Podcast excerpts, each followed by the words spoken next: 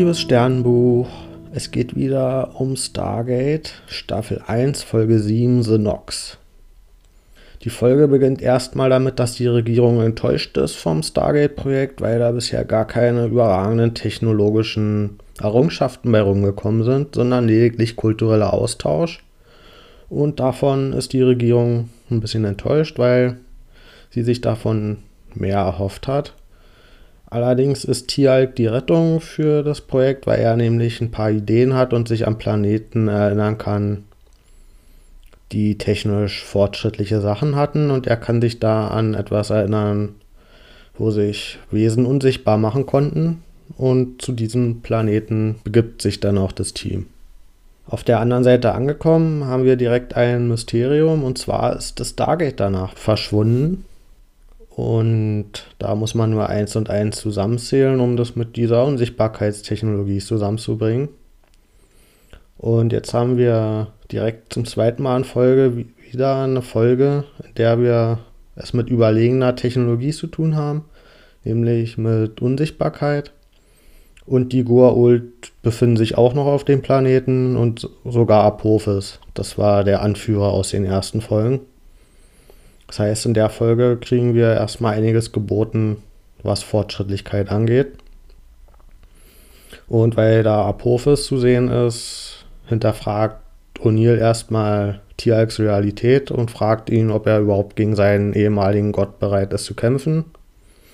Er macht das jetzt nicht mit großer Skepsis, aber er möchte das zumindest mal angesprochen haben und das fand ich auch durchaus angebracht, aber Tialk lässt da gar keine Zweifel aufkommen und damit ist das Thema auch erledigt. Und dann kommt es auch zum Kampf. Und eigentlich sieht es gut aus für das Stargate-Team, aber Apophis hat ein Schutzschild. Damit hat das Team nicht gerechnet und dagegen haben sie auch kein Mittel und eigentlich sieht es dann so aus, als wenn alle sterben und Tieralk lässt sich davon auch nicht beirren und sagt dann, I die free. Und er ist nicht bereit, da zurück zu seinem alten Gott zu gehen. Also er ist da sehr konsequent. Allerdings stellt sich dann raus, dass unser Team doch nicht gestorben ist, sondern sie wachen wieder auf, umgeben von Wesen, die ein bisschen wie Waldelfen aussehen. Und hier haben wir so den Clash zwischen Fantasy und Science Fiction. Uns wurde versprochen, dass wir hier überlegene Technologie kriegen und stattdessen haben wir diese Fantasy-Elemente, die halt wirklich sehr an Waldelfen erinnern. Und der eine davon sieht aus wie Quark von Star Trek. Also Armin Schimmerman und ja, sieht bisher so aus, als wenn wir keine Folge kriegen, in der man nicht einen Star Trek-Bezug ziehen kann, wenn man es möchte. Und in diese Waldelfen, da stellt sich raus, dass die auch wieder ziemlich patriarchal aufgestellt sind. Also da gibt es so ein klassisches Familienkonstrukt mit Vater, der das Sagen hat. Und Kindern, die zu gehorchen haben. Das ist jetzt äh, nicht rückschrittlich dargestellt, sondern so, wie es halt in den 90ern wahrscheinlich in der US-amerikanischen Gesellschaft üblich war. Also wir haben hier zumindest keinen Rückschritt, aber es wurde sich auch nichts Progressives ausgedacht. Es stellt sich raus, dass diese Waldelfen sehr schnell Sprachen lernen können und sehr intelligent sind. Und wir wissen, dass sie mindestens 400 Jahre alt werden können und sogar Leute wiederbeleben können, die gestorben sind und auch ihre eigenen Leute. Das heißt, die haben einiges drauf, obwohl man erstmal nicht sieht, dass das viel mit Technologie zu tun hat. Aber ja, da wird so ein bisschen Hintergrundgeschichte zu aufgebaut und die haben einiges auf dem Kasten. Und aus deren Sicht ist das Stargate-Team erstmal genauso aggressiv wie die Gua'uld. Deswegen sind sie auch skeptisch und bleiben deswegen verschlossen, auch wenn sie so grundlegend freundlich sind. Und aus deren Sicht sind die Stargate-Leute aggressiv, so wie die Goa'uld, die halt gegen diese Fliegenwesen kämpfen, die es da gibt, die ständig unsichtbar werden. Am Ende stellt sich aber raus, dass es gar nicht diese fliegenden Wesen sind, die diese Unsichtbarkeit-Fähigkeit haben, sondern dass das auch von den Waldelfen kommt und die machen diese Wesen unsichtbar, um sie zu schützen, damit sie eben nicht getötet werden von den Goa'uld oder vom Stargate-Team.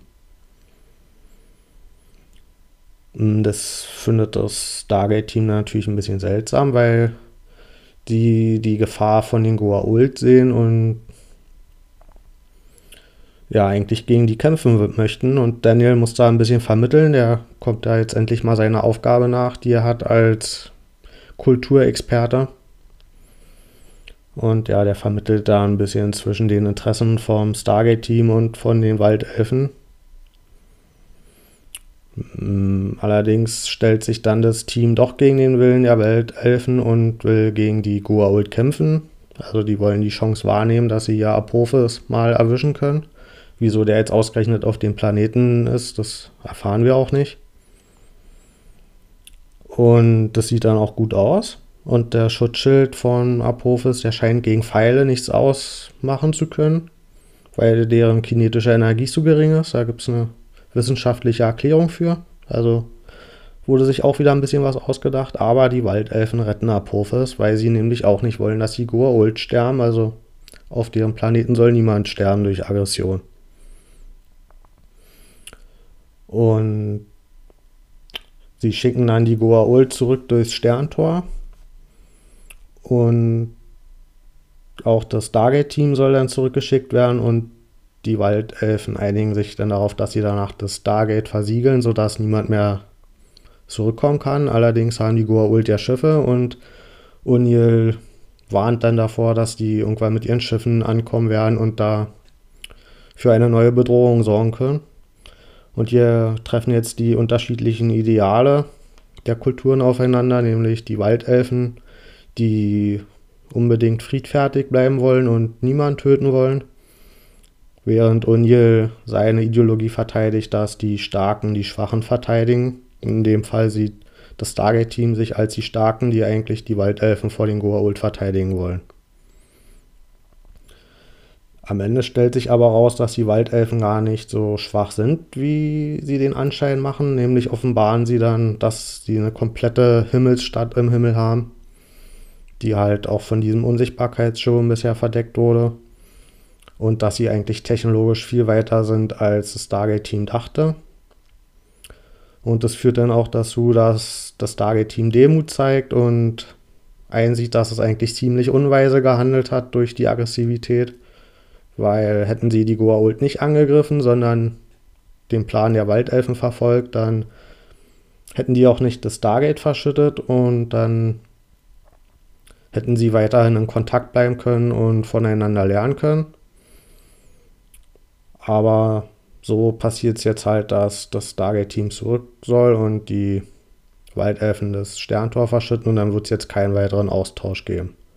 Das heißt, die vermeintliche Überlegenheit und auch ähm, der Willen der Regierung am Anfang, diese Technologie zu bergen oder durchs Sterntor zu holen, das war jetzt am Ende weniger wirksam als der kulturelle Austausch, wenn man den konsequent verfolgt hätte, weil dann hätten sie von diesem doch sehr überlegenen Wesen noch einiges mehr lernen können. Ähm, die Folge kriegt von mir 6,5 von 10 Sternen, weil ich zwar die Prämisse gut fand und die Themen, die da behandelt wurden, aber ich fand es insgesamt dann doch etwas hölzern inszeniert und oft plakativ umgesetzt. Und da waren etliche Phasen mit bei, die jetzt nicht übermäßig spannend waren, über die dann auch wie sonst auch schon die Musik hinweggeholfen hat. Also die liefert weiterhin gut ab. Und gerade bei den Szenen, wo zum Beispiel Tieralk auf Abrufes trifft, da hätte ich mir ein bisschen mehr emotionalen Impact gewünscht. Also da habe ich eigentlich erwartet im Vorfeld, dass dieses Wiedertreffen, dass es da deutlich mehr abgeht. Aber an sich trotzdem keine schlechte Folge. Und ja, dann bis bald. Ciao.